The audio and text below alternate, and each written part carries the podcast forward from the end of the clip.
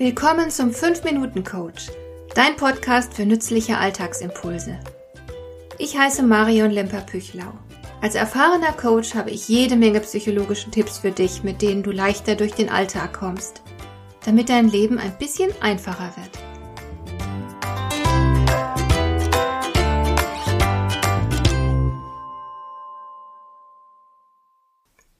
Ich kenne eine Menge Menschen, die fachlich richtig gut sind, sich aber nur ungern verkaufen.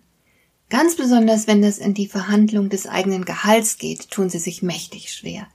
Die einen finden es grundsätzlich peinlich, Forderungen zu stellen. Die anderen sind sich nicht darüber im Klaren, wie viel sie fordern dürfen.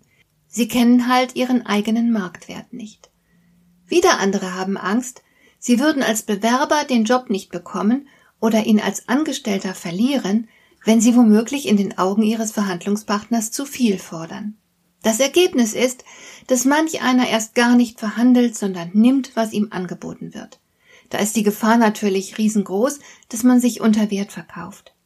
Anderen wiederum ist gar nicht klar, dass sie selbst aktiv werden müssen, wenn sie mehr Geld haben wollen. Meine beste Freundin hat vor Jahren in Sachsen ein Unternehmen übernommen mit knapp 20 Angestellten. Diese Angestellten hatten seit unzähligen Jahren keine Gehaltserhöhung bekommen und wären auch nie auf die Idee gekommen, von sich aus mehr Gehalt zu verlangen. Meine Freundin hat ihnen dann aus eigener Initiative mehr bezahlt, aber gleichzeitig auch klar gemacht, dass sie das nur dieses eine Mal tun würde. Wer mehr Geld haben möchte, muss in Zukunft auf meine Freundin zukommen. Ich selbst habe in der Beratung immer wieder mal einen Menschen sitzen, der zwar unzufrieden ist mit dem, was er verdient, aber nicht weiß, wie er verhandeln soll, um mehr zu bekommen. Da kann ich in der Regel sehr gut unterstützen. Es gibt ein paar ganz simple Grundregeln, die du beachten solltest, wenn deine Gehaltsverhandlung erfolgreich für dich verlaufen soll. Die erste Regel ist also schon mal klar, du musst selbst die Initiative ergreifen. Die zweite Regel lautet, bereite dich gut auf die Gehaltsverhandlung vor. Dazu gehört zunächst einmal, dass du deinen Marktwert kennst. Du darfst weder zu bescheiden sein, sonst wirst du nicht ernst genommen.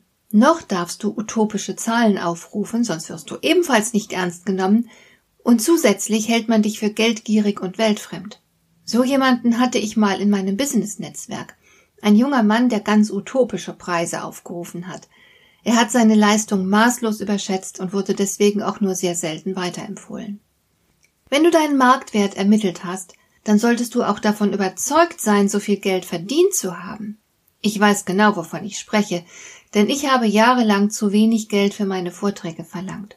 Als mein Mentor mir dann gesagt hat, wie viel ich mindestens verlangen muss, weil ich das unter allen Umständen auf dem Markt wert bin, da ist mir doch fast die Luft weggeblieben. Hier ist dann Arbeit am eigenen Mindset angesagt. Du musst den eigenen Marktwert verinnerlichen Sonst hast du in der Verhandlung ganz schlechte Karten. Denn wie willst du deinen Verhandlungspartner von etwas überzeugen, an das du selbst nicht glaubst? Weiterhin brauchst du natürlich gute Argumente, um mehr Geld zu verlangen. Das bedeutet im Klartext, sei dir deiner Stärken und Fähigkeiten bewusst, kenne dein Potenzial. Erzähle dir selbst vor der Verhandlung erst einmal ein paar deiner Erfolgsgeschichten. Sehr empfehlenswert ist auf jeden Fall ein Erfolgstagebuch. Wenn ich Seminare zum Thema Selbstbild gebe, lasse ich meine Teilnehmer gern zehn Dinge notieren, die toll an ihnen sind. Du glaubst gar nicht, wie schwer das den meisten fällt. Aber das ist falsche Bescheidenheit und sehr hinderlich, wenn man sich gut verkaufen will. Und last not least musst du das Gespräch natürlich sehr gut vorbereiten. Ich habe einmal ein halbes Jahr mit einer Kundin an der Vorbereitung ihrer Gehaltsverhandlung gearbeitet.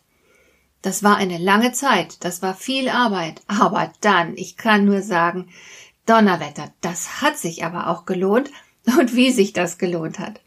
Also überlege dir gut, wann ist ein geeigneter Zeitpunkt für deine Gehaltsverhandlung? Es wäre ideal, wenn du gerade irgendetwas großartig erledigt hättest. Wie gehst du in das Gespräch rein? Wie fängst du an? Wie kannst du am besten argumentieren? Welche Gegenargumente befürchtest du und wie kannst du geschickt kontern? Wie viel Geld willst du denn genau haben? Und wie viel Verhandlungsspielraum willst du lassen? Je klarer du dir diese Fragen beantworten kannst, desto sicherer und überzeugender wirst du auftreten und desto größer sind deine Erfolgsaussichten. Hat dir der heutige Impuls gefallen? Dann kannst du jetzt zwei Dinge tun. Du kannst mir eine Nachricht schicken mit einer Frage, zu der du gerne hier im Podcast eine Antwort hättest. Du erreichst mich unter info@lemper-püchlau.de. Und du kannst eine Bewertung bei iTunes abgeben, damit diese Sendung für andere Interessierte sichtbarer wird. Schön, dass du mir zugehört hast. Bis zum nächsten Mal eine gute Zeit für dich.